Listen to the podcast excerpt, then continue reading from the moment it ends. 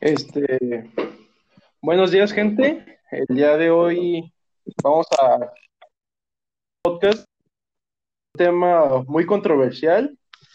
Eh, este tema mete mucha intriga a, a las personas, sobre todo a los adolescentes que no saben qué pueden, qué van a hacer con su futuro, ya que todos sabemos, tenemos una mínima idea sobre qué queremos hacer, pero no sabemos muy bien. Este, para dar introducción a este podcast, me presento. Yo soy Emiliano Contreras Huerta, de la clave 2512, y estoy, estudio en el Colegio Cervantes, Costa Rica. Este, voy en cuarto semestre de preparatoria, y pues aquí andamos grabando para la tarea de, orientación vocacional.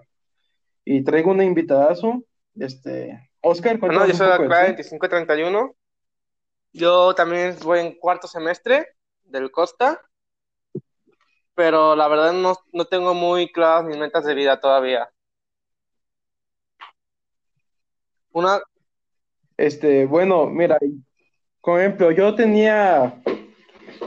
Yo desde, desde pequeño, como todos, yo creo, cuando tenía dos, tres años, decía que quería ser policía o bombero, de esos empleos que desde de niños todos soñamos con ellos, pero ya cuando vas creciendo y vas madurando un poco de mentalmente, pues te das cuenta así que te, que te quieres ir por otras ramas. Y en mi caso, mi papá es ingeniero y pues me llamaría un poco la atención inclinarme por esa área. Tú, Oscar, no sé, de pequeño, ¿qué, ¿qué, metas tenías o si nos puedes contar? yo creo que de, de pequeños casi todos tuvimos esas ideas de ser un bombero, policía, pero porque algo impresionante para nosotros, es lo que yo pienso. De chiquito, y la verdad, la mayoría de gente como yo quería ser o futbolista o cosas así. Pero ya cuando creces, ahorita te basas mucho más en lo que eres bueno, a mi parecer. Yo ahorita tenía una duda y no sé si ser abogado, porque mi familia es abogado, o también ingeniero, porque me va muy bien en esas materias de ingeniería y me llama mucho la atención pero son muy buenos también en la, lo que tiene que ver con leyes.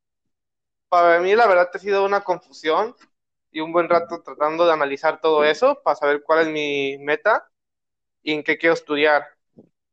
Y cómo mi meta me va a ayudar a resolver eso. Eso me parece un pensamiento muy, muy acertado este, por ejemplo, este, antes de que tuviera mis clases de orientación vocacional, yo me inclinaba un poco más hacia la veterinaria, porque pues me gustan los animales y todo eso, pero ya a lo largo de todas mis clases de orientación vocacional me di cuenta que, que no, que ese no, no más, no, sí me llama la atención, pero no para dedicarme toda una vida a eso. Y pues mis planes de vida, mira, mis planes de vida a corto plazo es terminar la, la preparatoria y este, entrar al área que yo, que yo quiero, que es bases, de ahí pasar a la, a la universidad, este, al ITESO, y estudiar una carrera, una ingeniería o una administración de empresas o algo, algo por el estilo. Y pues ya después de esto, graduarme, con buenas notas, conseguir un empleo o, sin, o incluso crear mi propia empresa o seguir con empresa familiar. Este, no sé tú qué, qué planes a futuro, a, largo, a pequeño, a largo plazo tengas. Cuéntanos un poco. Yo creo que tienes razón en una parte cuando dijiste que orientación vocacional te ayudó, porque fuera de broma muchas veces no sabemos lo que queremos y lo que somos buenos, así que a mí también me ayudó la materia para analizar un poco más a fondo en qué soy bueno, cuáles son mis cualidades y defectos y en qué me puede llamar la atención. Como yo pensaba antes mucho más en algo de administración, pero la verdad, gracias, me, gracias a mí y a varias gente que me dijo que no, que mi perfil no aparece, me di cuenta que no iba a ser muy bueno en eso.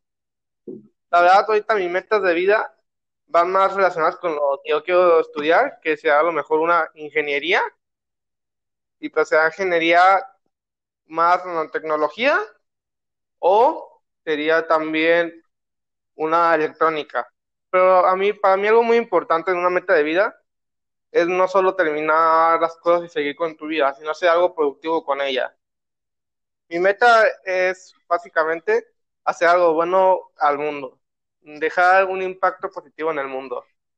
Pero como tú lo dijiste, todos los estudios van relacionados con las metas de vida. Si no cumples uno, no puedes avanzar en los demás.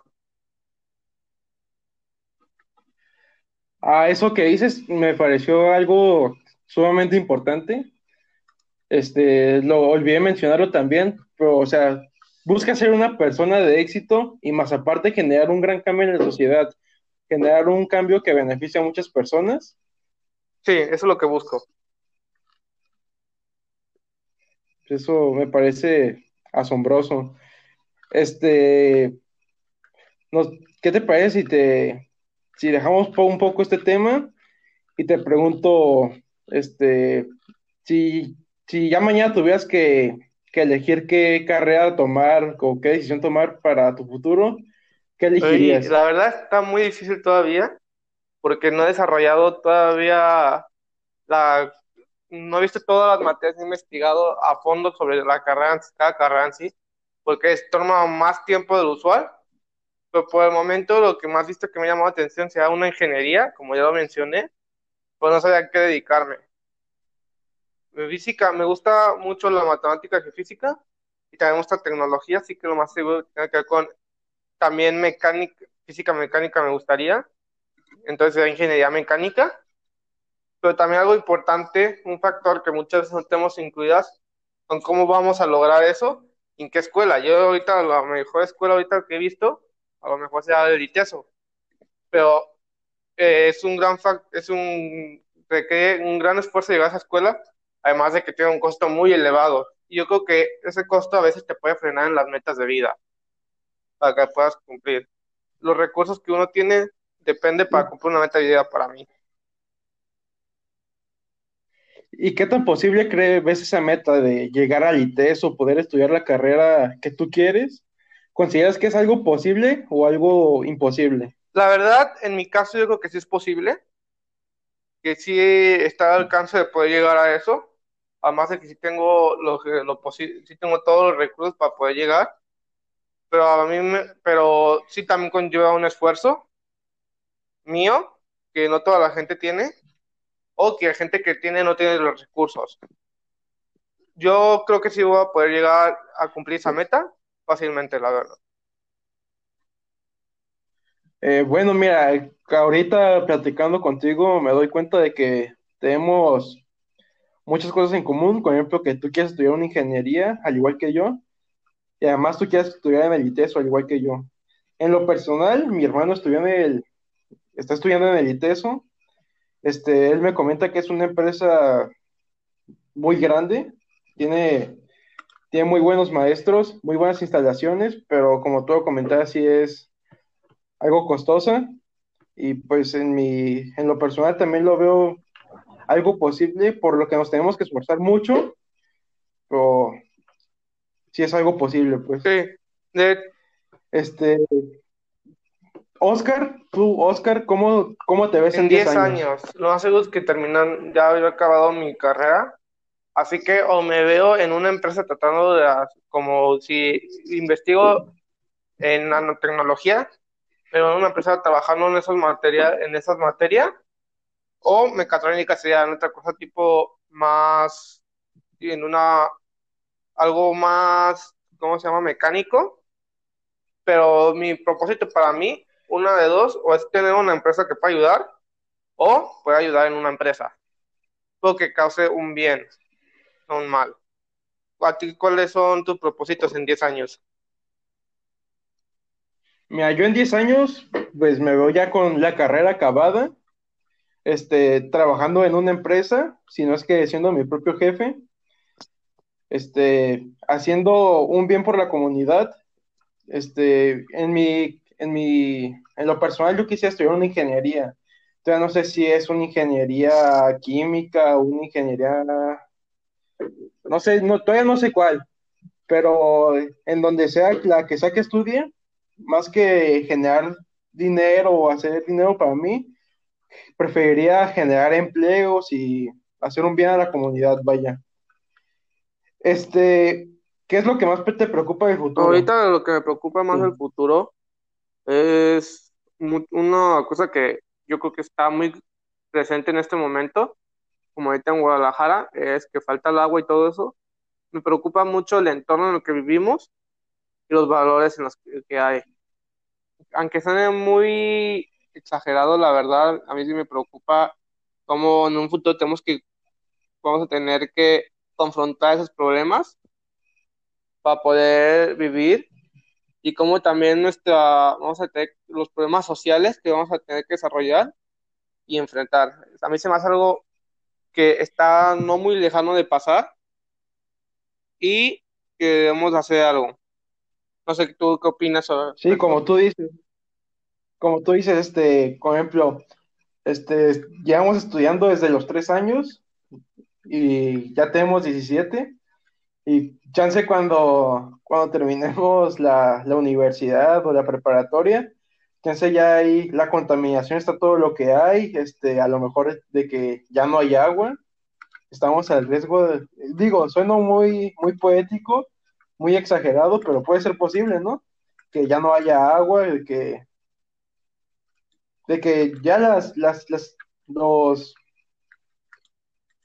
las personas con su título universitario ya no, ya no cuenten, más bien lo que contaría es quién tiene más, quién puede conseguir más agua o yo qué sé. Pero en el futuro es lo que más me preocupa, este, tener éxito y el impacto ambiental que estamos creando desde ahorita.